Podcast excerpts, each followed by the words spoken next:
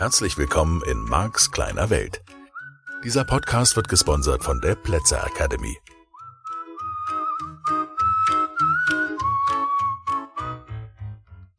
Hi, hallo, herzlich willkommen. Hier ist Marks kleine Welt, der wöchentliche Podcast von und mit Mark Plätzer. Hm. Ja, hier bin ich wieder. Schön, dass du wieder dabei bist. Schön, dass du dich weiter verändern möchtest und schön, dass du hoffentlich geträumt hast. Geträumt hast von deiner Zeit als Jugendlicher, als junger Mensch. Geträumt hast von den Dingen, die du damals gerne gemacht hast und damit mehr Bewusstheit erlangt hast. Bewusstheit für das, was du magst, Bewusstheit für dich, deine Vorlieben, deine Wünsche, deine Träume, die Idee, die du damals von Leben hattest. Es kann sein, dass du als Kind eine Menge Wünsche hattest, Träume hattest und die häufig gewechselt haben.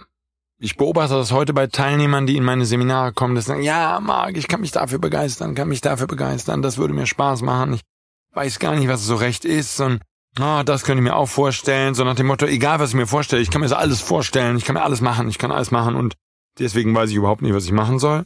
Mhm, das ist definitiv auch ein Thema. Und ich glaube, dass das mindestens in Teilen daran hängt, dass diese Menschen nicht genau genug hingucken, was sie mögen. Lass mich das nochmal an einem Beispiel deutlich machen, was ich letzte Woche erzählt habe. Also bei mir war es so, ich bin im Alter von 15 und dann mehr noch mit 16, 17 und so super gerne mit jungen Frauen, jungen Damen ins Kaffeehaus gegangen. Irgendwo in ein Café, wo man gemütlich sitzen konnte oder irgendeine Kneipe. Ich weiß noch, Kaffee Fritz in Remscheid. Gott war das schön. Und da gab's Cappuccino, das war damals noch mit so aufgeschäumter Sahne und ein bisschen Kakaopulver obendrauf und einem Keks natürlich am Rand. Und es war eine riesengroße Tasse. Und natürlich habe ich damals noch geraucht wie ein Schlot und es gehörte damals definitiv zum Erwachsensein dazu. Und in solchen Kaffeehäusern und zum Teil auch in Teestuben ja, der eine oder andere, der jetzt zuhört, erinnert sich an Wildkirschtee oder Vanille. Es waren immer schwarze Tees, das heißt, danach war man wirklich topfit. Schwarze Johannisbeer, der war auch lecker. Also ein bisschen künstlich vielleicht, aromatisierte Tees. ja, also da habe ich mich getroffen mit diesen jungen Damen, habe ihren Problemen zugehört, habe gelernt zuzuhören, aktiv würde man das heute nennen, aktiv zuzuhören, wirklich bei den Erzählungen zu sein, zu verstehen, wie sie Probleme machen, der Hauptantrieb, und das ist das, was mir wichtig wäre, dieses genau hinschauen. Ja, meine, meine Idee ist, wenn du jetzt diese Selbstbewusstheit entwickeln möchtest, bleib da nicht stehen. Bleib nicht an dem Punkt stehen, wo du sagst, okay, gut, ähm, im Teehaus getroffen, ab und zu mal, bisschen geflirtet, bisschen gequatscht und dann wieder nach Hause gegangen. Ich brauche das oder du brauchst das oder es wäre gut, wenn du das genauer hättest. Was war das, was dich motiviert hat zu diesen Gesprächen? Und ich kann für mich ganz klar sagen, ich wollte helfen. Ne? Ich wollte die voranbringen. Ich wollte, ja, ich wollte ihren Probleme lösen. Das wäre so mein großer Traum gewesen, die Probleme von Menschen zu lösen. Ich kann das heute, Lasso Kisch und ich sind meinem Hörbuch da vorbeigekommen, wo es genau um dieses Thema Träumen ging. Und Lasso so, ich kann es nur grob wiedergeben, ist ein bisschen her, dass wir es produziert haben. Und Lasso nur so grob da war, naja, er wüsste nicht so genau und Traum und so. Ich so, okay, wie wär's denn mit heilen? Also, naja gut, also heilen, das wäre schon ein Traum. Mir ist das zu hoch. Ich, ich weiß gar nicht. Also ja, es gibt bestimmten Teil in mir, der gerne heilen können würde. So richtig, so, so Jesusmäßig. So, du berührst jemanden einmal und dann ist die schwere Krankheit aus ihm verschwunden. Das fände ich irgendwie schon, fände ich cool.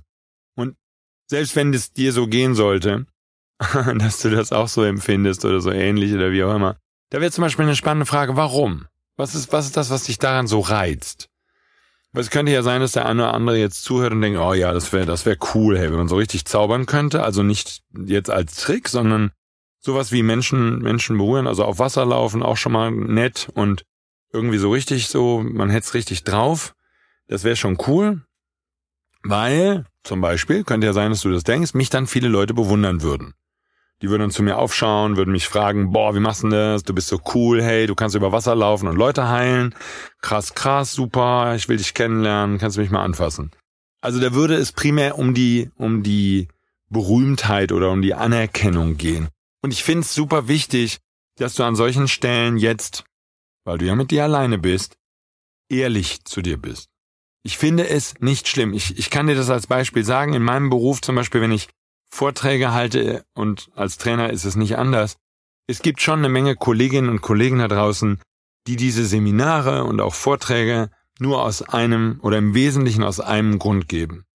Sie wollen Anerkennung, sie wollen bejubelt werden, beklatscht werden, sie wollen unglaublich wichtig sein. Das sind dann zum Teil auch diese Trainer, die müssen unbedingt tausend oder noch besser fünftausend Leute im Seminar haben müssen, unglaublich riesige Menschenmengen aktivieren und dann fühlen sich ganz stark und wissen vorher schon, dass sie 30, 40, 50 Prozent der Leute, die da kommen, verlieren. Verlieren im Sinne von, die kommen nicht mit oder die lassen sich nicht motivieren oder wollen gar keine Adler sein oder so. Und das ist okay. Sei ehrlich zu dir. Wenn das deine Motivation wäre, wir bleiben nochmal bei dem Beispiel, heilen können, damit andere mich bewundern. Gut, okay. Ist doch nicht schlimm. Ist doch, sei doch ehrlich. So, die Leute werden es sowieso merken, weil das ist der entscheidende Punkt. Die Menschen merken, warum du die Dinge tust, die du tust. Sie merken, ob du es ernst meinst mit ihnen ja, also in meinem Beispiel von vorhin. Diese jungen Damen, diese Mädchen, mit denen ich mich da irgendwie im Kaffeehaus oder so, oder im Teehaus getroffen habe, ähm, in der Teestube, die hätten das gemerkt, wenn mein Zuhören nur ein Vorwand gewesen wäre, um mit ihnen Zeit zu verbringen.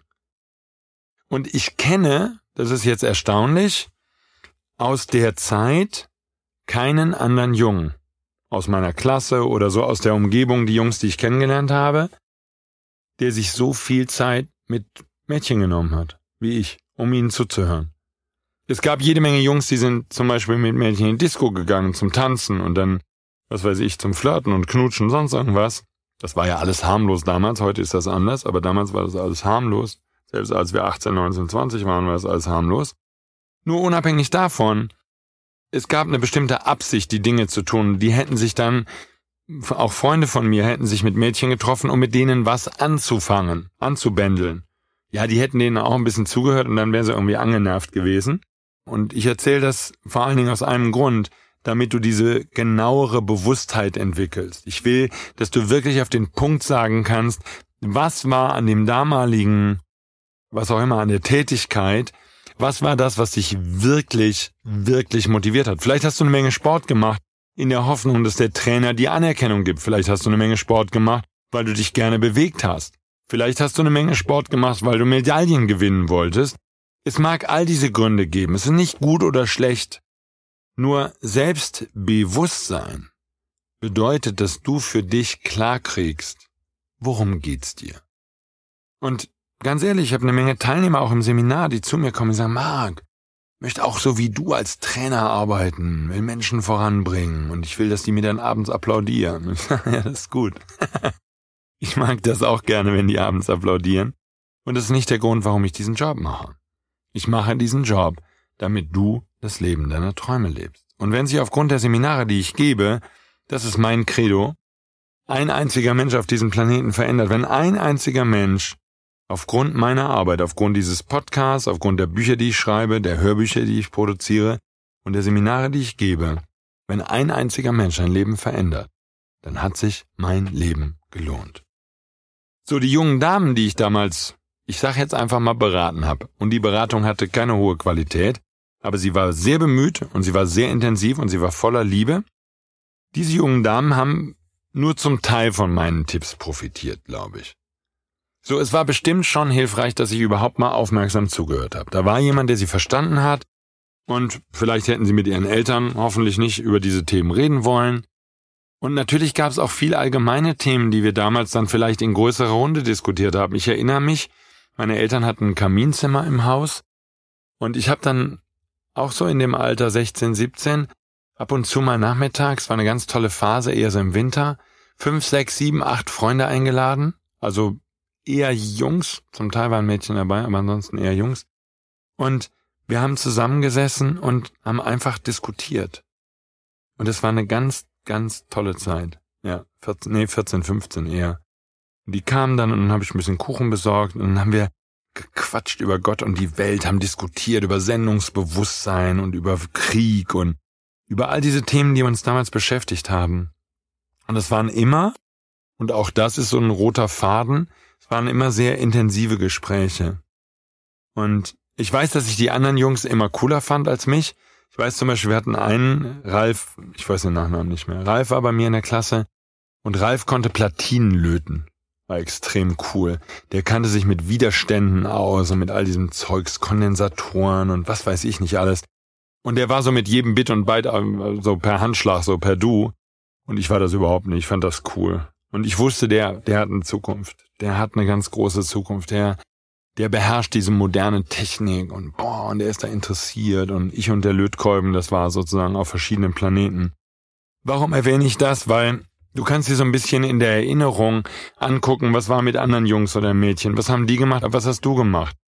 Und zwar auch da wieder ganz genau. Weil unabhängig davon, ob es dir so ging wie mir mit Ralf, mir war klar, Ralf ist einfach richtig klasse und der hat eine riesen Zukunft und ich habe keine, weil ich irgendwie das alles nicht kann, was der kann und nicht mal so wirklich können will. Ich habe das nicht als einzigartig empfunden, also mich. Ich fand Ralf einzigartig, definitiv. Oder Matthias. Matthias war in meiner Klasse, hat super Tennis gespielt, mega sportlich der Typ, super Fußballer, echt klasse. Und totaler Mädchenheld. Die Mädchen fanden ihn alle toll und der war schlank und sportlich und so, so wie man sein soll und super witzig auch, echt ein cooler. Oder Andreas auch super schlank und sportlicher Tennis gespielt und so und Andreas und ich waren ein bisschen enger befreundet. Also nur in Abgrenzung zu denen die haben sich tendenziell nicht mit diesen Mädchen getroffen. Die haben mit Mädchen geflirtet und so, aber diese Problemgespräche wären nicht so deren Ding gewesen. Ich will dir nochmal ganz deutlich sagen, ich kann dir das heute rückblickend sagen, weil ich habe das damals nicht als Besonderheit wahrgenommen. Ich fand das eher komisch, dass ich Mädchen gefragt habe, ob wir uns mal treffen, ob wir irgendwie mal einen Tee trinken und uns unterhalten. Und dass wir dann in intensiven Gesprächen landeten und ich das Feedback bekam, hey, man kann mir sich mit dir so gut unterhalten. Nochmal, Absicht dahinter, ich wollte helfen, ich wollte kennenlernen, ich fand intensive Gespräche einfach toll.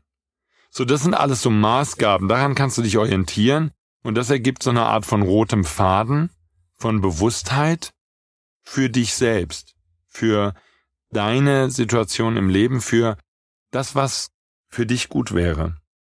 Denn die Idee meiner Arbeit und die Idee auch hinter diesem Podcast und die Idee hinter persönlicher Veränderung ist nicht, dass du ein anderer Mensch wirst. Meine Idee ist nicht, dass ich dir eine Blaupause hinstelle von der idealen Frau oder dem idealen Mann, weil ich überhaupt nicht mehr glaube, dass es sowas gibt, sondern die Idee ist, dass du endlich mehr der Mensch wirst, der du wirklich bist.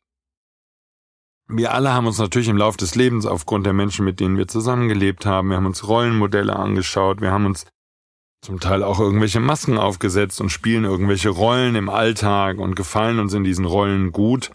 Und ich glaube auf der anderen Seite schon, dass je älter du wirst und je mehr Lebenserfahrung du bekommst, besteht eine gewisse Chance, dass du wächst und vor allen Dingen dann mehr und mehr bereit bist, deine eigenen, wir nennen die jetzt mal Schwächen, und das sind überhaupt keine Schwächen, die andere Menschen wahrnehmen, sondern du hältst das für eine Schwäche, und andere Menschen bestätigen dir mehr oder weniger häufig, dass es eine echte Stärke ist, die du nur nicht als Stärke siehst. So, nur du nimmst diese Dinge an, du integrierst sie und mir ist es wichtig, dich darauf hinzuweisen, dass das kein natürlicher Vorgang ist. Das ist nicht garantiert. Ich habe das immer geglaubt. Ich habe immer geglaubt, wenn man als Mann älter wird, dann kriegt man diese Weisheit. Mein Opa hat so eine schöne Weisheit gehabt. Das war wirklich ein weiser Mann. Zumindest habe ich den so empfunden. Der war so, der schwebte so über den Dingen und der, ich habe ihn, glaube ich, im ganzen Leben nur einmal aufgeregt gesehen. Ansonsten habe ich ihn nie aufgeregt gesehen. Der hatte so eine Coolness. Der war immer sehr ordentlich gekleidet, immer im Anzug. Also es wäre jetzt nicht der Jeansträger gewesen, der so Bob Marley-Style irgendwie super cool drauf ist und dabei einen Joint raucht. Überhaupt nicht. Er hätte Zigarre geraucht. Nur mein Opa hatte so einen Style, der konnte im Leben, der hat das Leben nicht mehr so ernst genommen. So würde ich das heute mal formulieren. Und ich fand das sehr erstrebenswert und bin auf der anderen Seite, weil das so ziemlich der einzige ältere Herr war, den ich wirklich ein bisschen näher kannte, ich bin immer davon ausgegangen, dass man als Mann automatisch so wird. So, ich kannte meine Oma und meine Großtante und so, und ich kannte meine Oma mütterlicherseits, da gab's keinen Opa, ähm, weil er im Krieg gefallen ist. Also er ist nicht gefallen, den haben die erschossen, aber man nennt das gefallen. Und meine Oma mütterlicherseits, die war extrem cool. Also das war auch ein Vorbild von einer Frau, weil die hatte ihre Kinder alleine dann großgezogen und so, drei Kinder und also wirklich eine besondere Person. Und meine Schwester und ich haben die geliebt. Äh, was für eine coole Oma. Nur, mich hat natürlich mehr der männliche Teil interessiert. So wie gesagt, ich hatte die Idee, älter werden als Mann heißt so werden wie mein Opa. so über den Dingen stehen und eine gewisse Weisheit entwickeln und eine gewisse Coolness entwickeln. Ich fand das ganz großartig. Ich habe mir immer gewünscht, dass ich eines Tages mal so werde. Vielleicht so in 40, 50 Jahren von heute. Könnte ich mir vorstellen, dass ich hm, vielleicht so ein bisschen in die Richtung gehe. Das wäre mein Wunsch. Und dann habe ich durch die Beobachtung anderer Männer festgestellt, dass das keine Zwangsläufigkeit hat. Es ist nicht zwangsweise so, dass du dich persönlich weiterentwickelst. Es ist nicht zwangsweise so, dass du zu diesem Menschen wirst, zu dem andere aufschauen, sage ich einfach mal. Mir geht es nicht, und das dürfte dir inzwischen klar geworden sein, um das Aufschauen. Mir geht es nicht darum, dass du jetzt irgendwie so ein ganz toller Opa wirst, weil die anderen dich dann toll finden, sondern ich meine eine Form von, ich nenne das jetzt einfach mal hier an dieser Stelle, ohne dass ich länger drüber nachgedacht habe, Reife. Ich tue mich so unglaublich schwer mit dem Begriff Erwachsensein, weil die meisten Erwachsenen, die ich kenne, sind einfach unglaublich langweilig. Ähm, nee, ich meine Reife. Ich meine beschäftigt haben mit sich selber, beschäftigt haben vielleicht auch mit philosophischen Themen, beschäftigt haben mit deinen Ängsten, beschäftigt mit deinen Träumen, mit deinen Wünschen, mit dir als Person. Das Schlimmste finde ich persönlich, wenn ich ältere Menschen beobachte, eine Selbstgefälligkeit. Also nach dem, was ich beobachtet habe, ich weiß nicht, was du beobachtet hast, aber nach dem, was ich beobachtet habe, Selbstgefälligkeit ist ausgesprochen gefährlich. Ja, wirklich gefährlich, weil das sind so Menschen, die ihren Kindern dauernd Tipps geben und du schaust sie dir an und denkst so, boah, gib mal lieber keine Tipps, hey, weil so wie du dein Leben lebst, ist es irgendwie, ähm, ja, das wäre so ein bisschen bei mir der Punkt mit meinem Dad gewesen. Mein Dad hätte immer gewollt, dass ich endlich so diszipliniert werde wie er und ach, ja, er fand sich irgendwie schon echt cool. Ich fand ihn nicht so cool. Nur unabhängig davon, er war so sicher, dass ich auf dem falschen Weg bin. Und das finde ich immer schon verdächtigt, wenn Eltern finden, dass ihre Kinder nicht auf dem richtigen Weg sind. Ich sag dir warum. Ich glaube, dass Eltern, die ihren Traum leben, die einen Beruf haben, der ihnen Spaß macht, die an der richtigen Stelle im Leben sind und sich an der richtigen Stelle fühlen, die kritisieren ihre Kinder nicht. Die reden auch ihren Kindern nicht dauernd rein. Das haben die gar nicht nötig, die kommen gar nicht auf die Idee. Weil die haben so viel Spaß an ihrem Leben, die haben so viel Freude, die sind so, so richtig da, wo sie sind. Das ist wunderschön, Kinder zu haben und sich mit ihnen auszutauschen. Ich kann meinen Kindern an der Stelle nicht helfen, wenn sie ihre Berufung nicht finden, wenn sie ihr, ihr Leben in ein Riesendesaster verwandeln. Ich kann unterstützen, ich kann zur Not da sein, ich kann Fragen beantworten, wenn es welche gäbe, und typischerweise gibt's die nicht. Und ansonsten schaue ich meinen Kids zu und wünsche ihnen Glück bei dem, was sie tun und wünsche Ihnen, dass Sie mit Leben so glücklich werden, wie ich in den allermeisten Fällen, an den allermeisten Tagen glücklich mit meinem Leben bin. Weil ich weiß, ich bin genau an der richtigen Stelle. Wird das für immer die richtige Stelle sein? Hm, vielleicht nicht, vielleicht doch. Vermutlich eher nicht. Dafür lebe ich Veränderungen zu gerne und lebe die auch vor und diene auch an der Stelle als Vorbild für andere Menschen, weil ich sage, hm, vielleicht war das noch nicht alles. Und vielleicht kann ich noch einen Schritt weitergehen. Vielleicht gibt es noch eine weitere Entwicklung, eine weitere Möglichkeit. Also, halber Schritt zurück an der Stelle. Schau mal in Ruhe hin und schau genau hin und mach dir das immer noch bewusster. Auch, wie gesagt, im Vergleich mit anderen Menschen, die vielleicht in deiner Schule waren. Was war das, was die gemocht haben? Und was hast du im Vergleich dazu gemocht? Und was waren deine Vorlieben? Was hast du vielleicht mit deiner Freundin zusammen gerne gemocht? Ich habe ein anderes Beispiel vielleicht noch für dich. Ich habe immer gerne Systeme verstanden. Ich fand sie in Mathe und in Physik toll. Es waren zwei Fächer, die ich wirklich geliebt habe, insbesondere Physik, ähm, solange es noch auf Schulniveau war. Ich habe das dann mal an der Uni ausprobiert, da ging es dann nur noch um Mathematik, das hat mich nicht so interessiert. Aber die Physik, in der man Versuche macht und in der man mit Formeln beschreibt, was man vorher beobachtet hat. Ja, der berühmte Apfel, den Herr Newton vom Baum hat fallen sehen. Und dann eine Formel zu finden, die beschreibt, was dieser Apfel da tut. Oder wie sich ein Pendel bewegt. Das war für mich eine Physik und ich hatte in der Oberstufe einen fantastischen Physiklehrer von der Uni Bonn, der uns das auf großartige Weise beigebracht hat. Es hat so viel Freude gemacht. Und es war ein Fach, was mich wirklich, wirklich, wirklich begeistert hat. Und bis heute ist es so, ich verstehe Systeme gerne. Ich habe natürlich heute eher mit Menschen zu tun.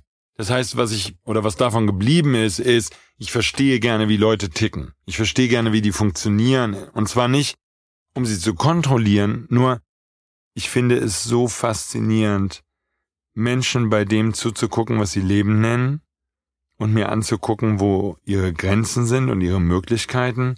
Und wenn sie wollen, dann ihnen mehr Möglichkeiten zu geben.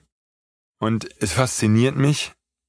Und es hat was von einem Puzzle, es hat immer noch was von dem von dem Ausprobieren, von dem Prüfen, so wie damals zu Hause sitzen und irgendeine physikalische Formel lösen und an bestimmte Versuche mich erinnern und dann darüber nachdenken, okay, okay, vielleicht kann es so sein oder vielleicht kann es so sein. Und das ist heute auch ein wichtiger Bestandteil meiner Arbeit. Ich knoble gerne. Es darf nur nicht zu lang sein. Wenn es zu lang wird, wird's blöd, dann wird's langweilig. Ich bin nicht derjenige, der so fünf Jahre über irgendein Problem nachdenkt. Das nervt dann. Das darf sozusagen in kürzerer Zeit gelöst werden. Vielleicht ein paar Stunden und vielleicht ein paar Tage. Und dann ist es gut. Dann reicht's. So, von daher das sind so, ich nenne das Qualitäten meines Lebens. Und genau so kannst du anfangen, Qualitäten deines Lebens zu finden. Dinge, die dir Spaß machen, Freude machen, leicht fallen und so fort. Und du brauchst noch nicht den großen Zusammenhang. Das ist der Grund, warum ich das erwähne. Im Moment, bevor du mit der Veränderung beginnst, der persönlichen Veränderung, der Veränderung deiner Lebensumstände, ist es total schön, wenn du anfängst, so eine Bestandaufnahme zu machen und diese selbst Bewusstheit zu entwickeln. Ja, also, wieder mal genug zum drüber nachdenken, zum drüber reden, zum drum kümmern. Ich wünsche dir eine ganz tolle Woche, freue mich aufs Wiederhören, lass es dir gut gehen. Bis dann. Tschüss.